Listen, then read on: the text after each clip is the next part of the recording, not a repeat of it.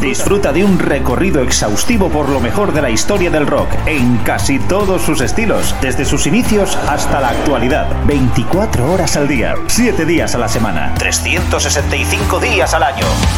Pop, rock, folk, blues, punk, hard, heavy, country, garage, grunge, soul, alternativa. Todo ello y mucho más en Radio Free Rock. Síguenos también a través de radiofreerock.com o a través de nuestras cuentas en Instagram, Twitter y Facebook. Hola, ¿qué tal? Muy buenas, ¿cómo estáis? Bienvenidos a una nueva edición de La Gran Travesía de la mano de Jesús Jiménez, una cita con el mejor rock de todas las épocas en Radio Free Rock. Hoy os vamos a acompañar con el noveno programa dedicado a la historia del hard rock y del heavy metal, un programa que el audio pues lo tenéis en iVoox, ya sabéis, eh, y bueno, pues el vídeo podcast con todos los vídeos de las canciones lo tenéis disponible en nuestra web radiofreerock.com en el apartado La Gran Travesía. Hoy podréis escuchar a Suicidal Tendencies, Queen's Rage, Cinderella, Metallica y una serie de discos importantes publicados en 1988. Y damos comienzo a nuestra gran travesía con una de las bandas míticas del power metal. Desde Alemania, artífices y creadores de dicho sonido tan potente como melódico despuntaban ya con su tercer LP Halloween. Su tercer trabajo llevaba por título Keeper of the Seven Keys Part 2. Tras varios meses de intenso trabajo, la banda finalmente daría rienda suelta a su ambicioso disco que pretendía ser algo más que la simple continuación de la primera parte. La idea era grabar al mismo tiempo otra serie de canciones que aparecerían en el mismo álbum, pero la banda necesitaría casi cinco meses adicionales para crear nuevo material. Aunque el grupo no quedaría finalmente demasiado satisfecho con la producción del LP, hay que decir que el sonido en aquella época era bastante más moderno que el anterior, publicado solo un año antes, poniendo el principal enfoque en melodías más cuidadas y en el toque épico de muchas de las composiciones, este disco conseguiría colarse como uno de los trabajos más innovadores de dicho estilo, también gracias a un single y a un vídeo como el de este corte, I Want Out. Con Halloween arrancamos.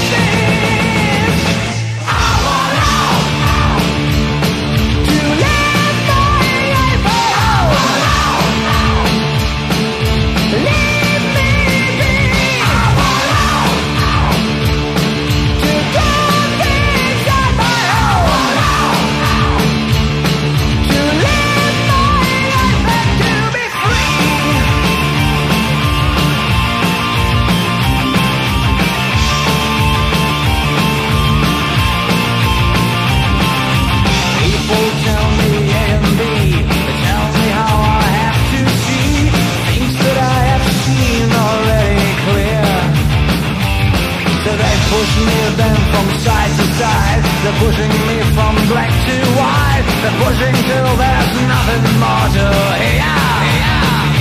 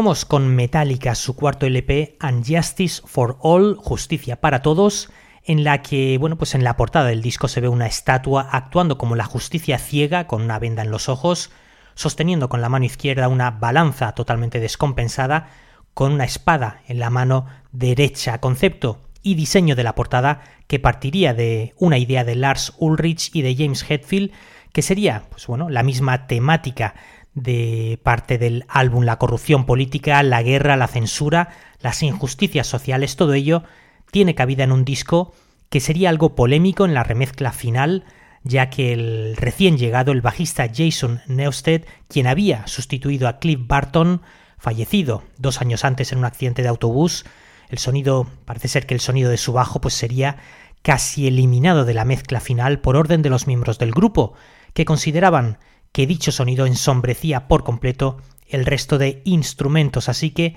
Jason Newsted no quedaría demasiado satisfecho, como es lógico.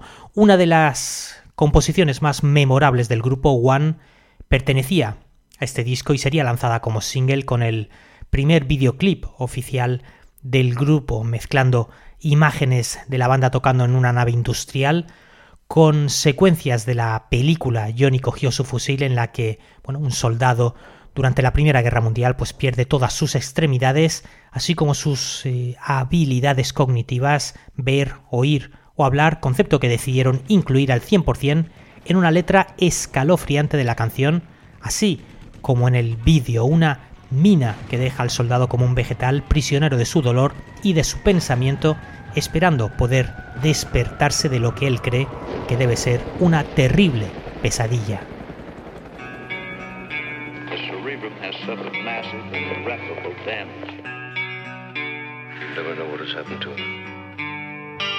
Had I not been sure of this, I would not have permitted him to live. Where? Father? I need help. What is democracy? What is democracy? Got something to do with young men killing each other. When it comes my turn, will you want me to go? For democracy, any man would give his only begotten son.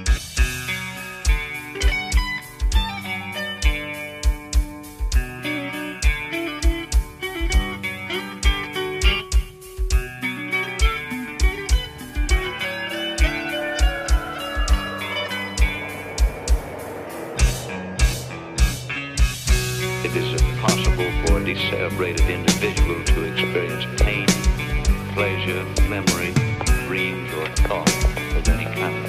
This young man will be as unfeeling, as unthinking as the dead until the day he joins them. I don't know whether I'm alive and dreaming or dead and remembering. How can you tell what's a dream and what's real when you can't even tell when you're awake and when you're asleep? Where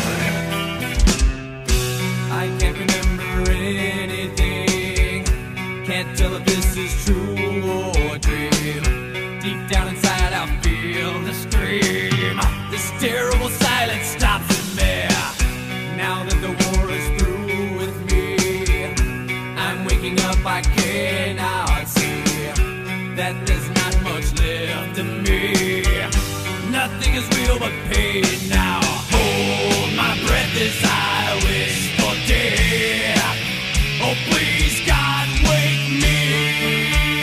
went ahead and chopped off everything. Oh, God. Please make them hear me. They won't listen. They won't hear me. wake me up, I'll be like this for years.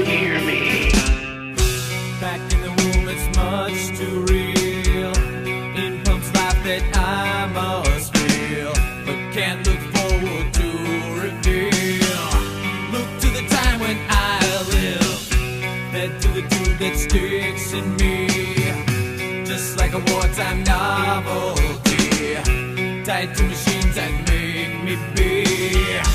Cut this life off from me. Hold my breath as I wish for death. Oh, please, God, wake me. It's like a piece of meat that keeps on living.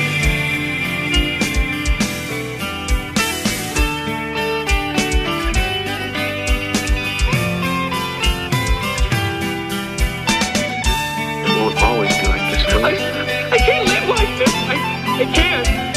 be like this, will Please, no, I can't. I can't. Help me.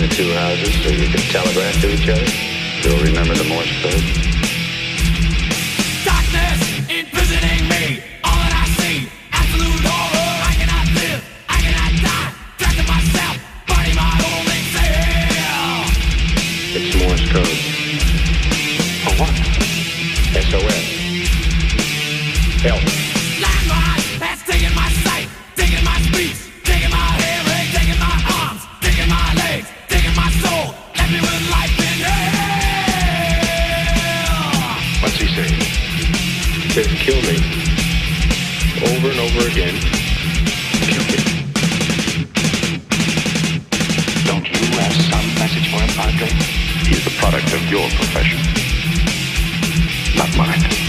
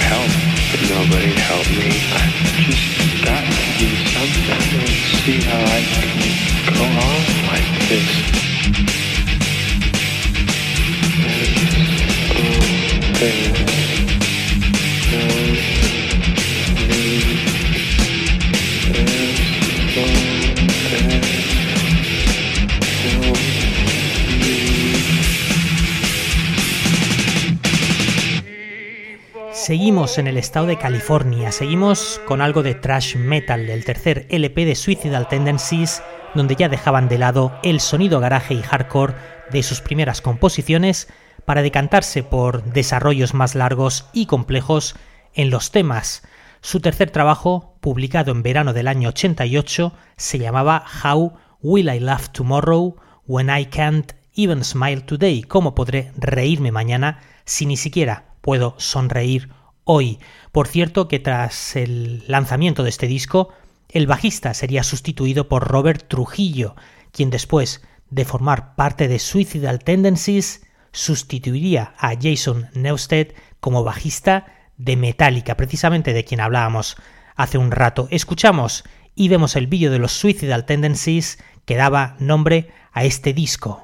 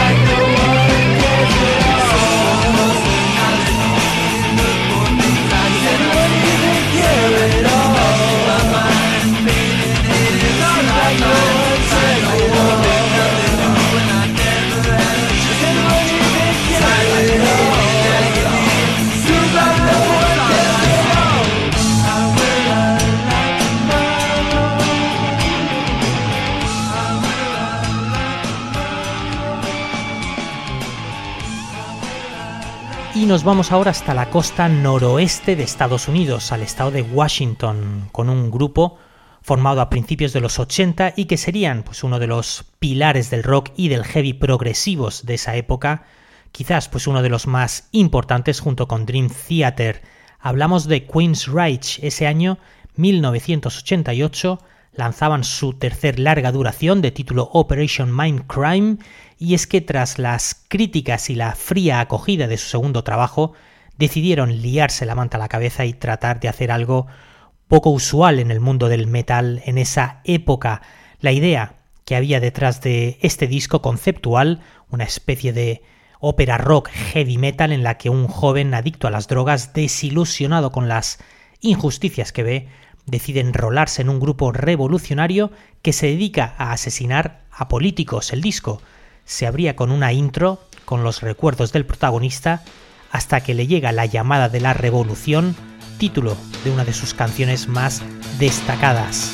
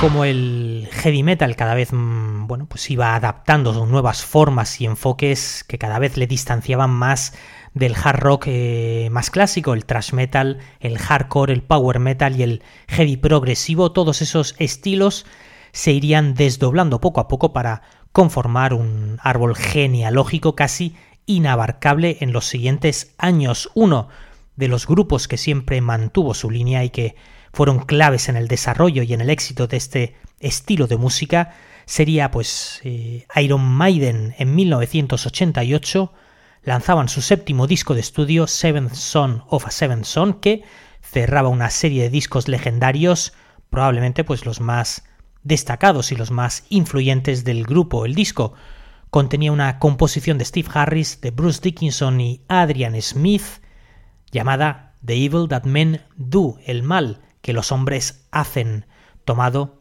de una cita de Shakespeare de su obra Julio César, donde tras el asesinato de este, Marco Antonio se dirigiría a la población diciendo que el mal que los hombres hacen perdura en el tiempo, lo bueno, en cambio, es enterrado con sus huesos.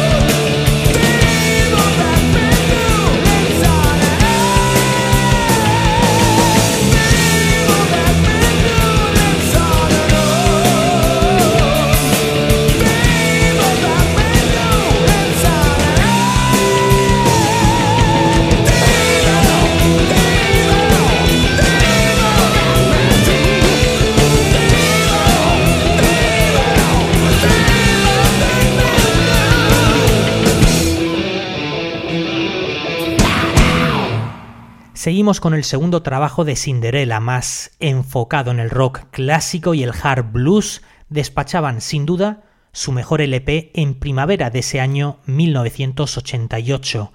Long Cold Winter cogía las influencias de los New York Dolls y Aerosmith para mezclarlas con Bad Company, Led Zeppelin o Jeff Beck, aunque hay que decir que el, bueno, pues el, el 90% de las baladas a veces eh, parecían exigencias de las discográficas, incluso en cuanto a su ubicación en el disco o a su lanzamiento como single. Habitualmente este tipo de canciones se solían publicar como segundo o tercer single.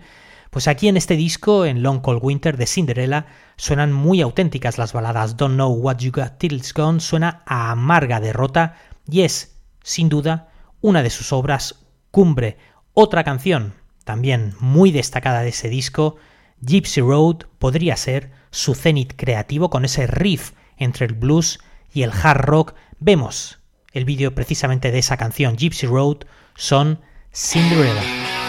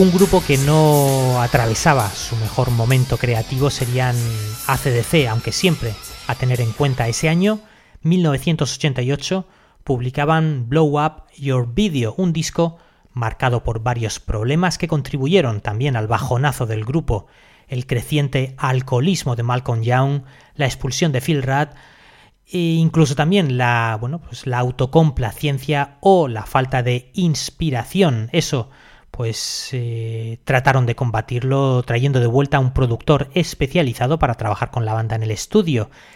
Y bueno, pues quién mejor que el equipo de Harry Banda y George Young, hermano de los guitarristas, quienes habían sido, por cierto, los responsables de llevar sus primeros cinco álbumes a buen puerto. Pues bien, durante unos meses, junto con esos dos productores, Harry Banda y George Young, grabarían en unos estudios de Francia su décimo primer disco, que a pesar de contar con esos productores, pues no conseguiría coger vuelo. A pesar de todo, un disco algo flojo de ACDC siempre es un disco algo disfrutable.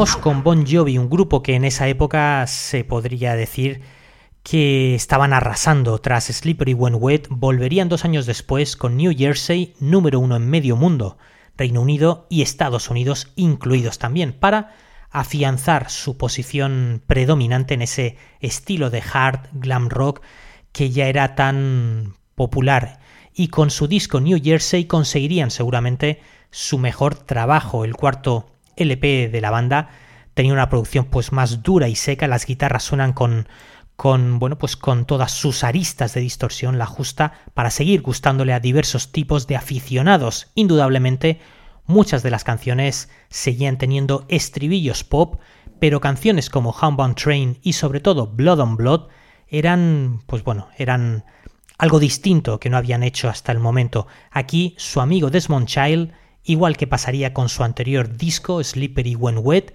seguiría teniendo bastante peso en la composición musical de los temas junto a John Bon Jovi y Richie Sambora. Blood on Blood, un bonito canto a la amistad capaz de perdurar durante décadas a pesar de que los azares de la vida y el destino pues muchas veces te lleven por otros derroteros.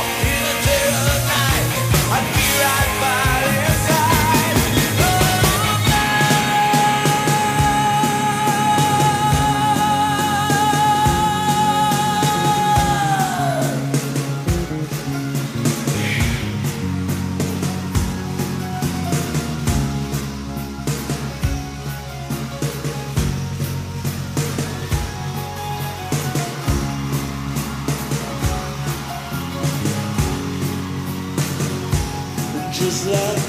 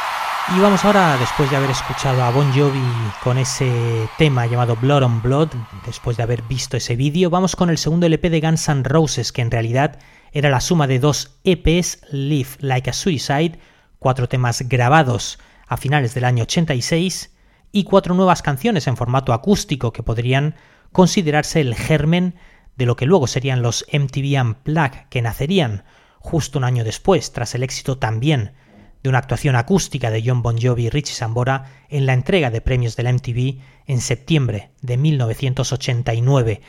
Esas cuatro canciones acústicas de Guns N' Roses formaban, como os he dicho antes, la cara B del disco Lies, un disco con una portada y un título, Lies Mentiras, que hacían eh, alusión a los medios y a los periódicos sensacionalistas que no paraban de exagerar historias sobre los miembros, pero bueno, realmente eh, el, el, tema One in a Million no ayudaría lo más mínimo en su relación con la prensa, una canción de Axel Rose con una serie de comentarios y deslices verbales que sin duda traspasaban los límites de lo aceptable, comentarios racistas y homófobos que en posteriores reediciones, la caja de lujo que se publicaría en 2016, decidieron no incluir dicha canción, supongo que conscientes de que hay ciertas frases que no admiten matices. Os vamos a poner la actuación en directo 31 de marzo de 1988 en un programa de televisión norteamericana interpretando You're Crazy y el tema Used to Love Her son Guns N' Roses.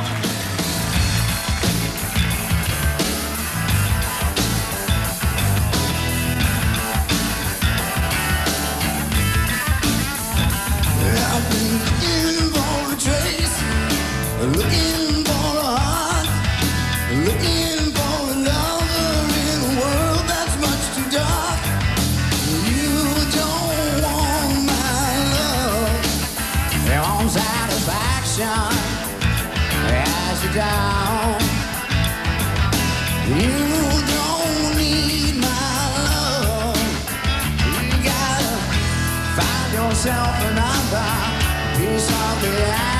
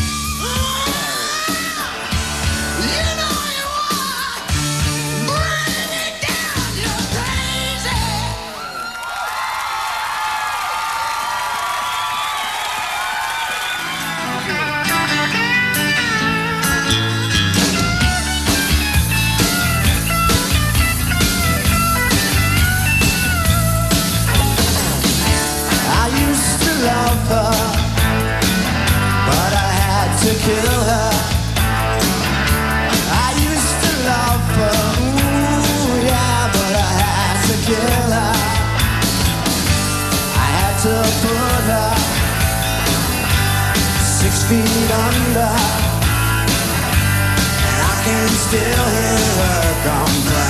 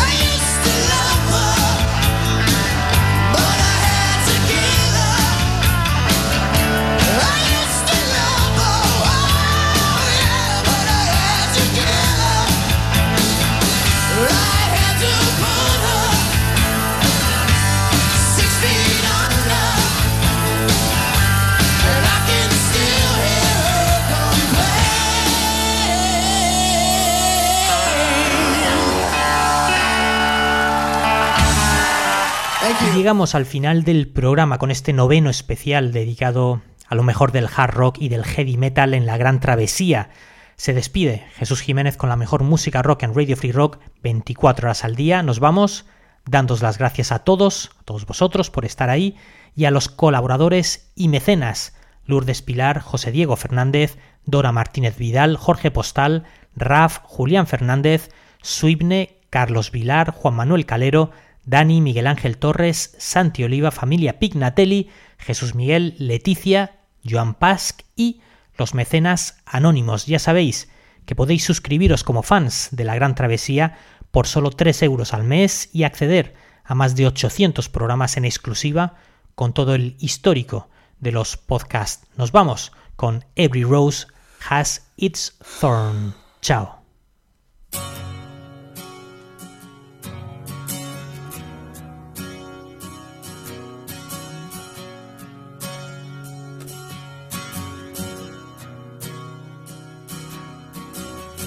We both lie silently still in the dead of the night.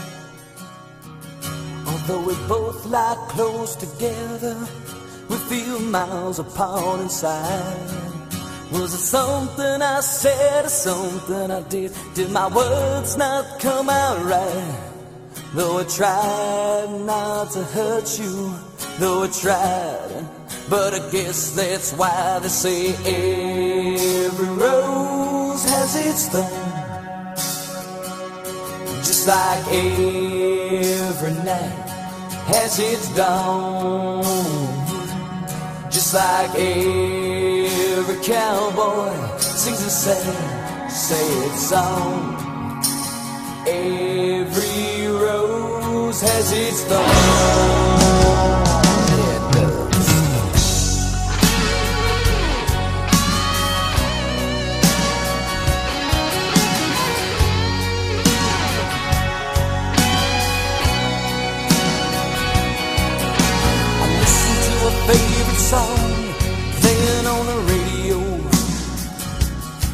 Yeah, the DJ said loves a game of easy come and easy go.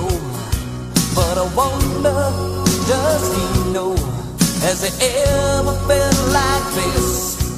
And I know that you would be here right now if I could have let you know somehow. I guess every rose has its thorn, just like every has its dawn, just like every cowboy sings a sad, sad song. Every rose has its thorn. Though it's been a while now, I can still feel so much pain. Like the knife that cuts you, the wound heals, but the scar, that scar remains.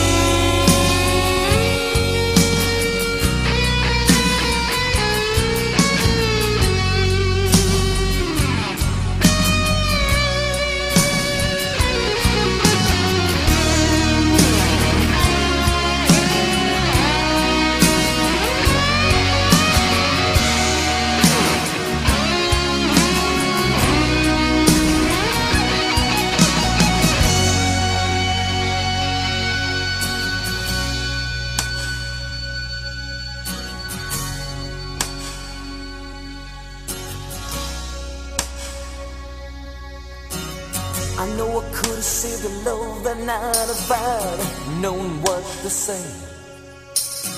Instead of making love, we both made a ways.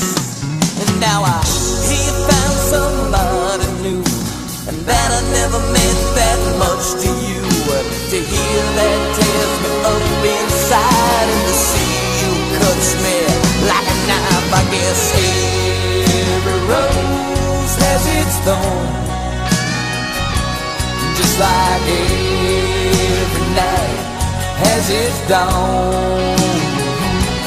Just like every cowboy sings a sad, sad song. Every rose has its thorn.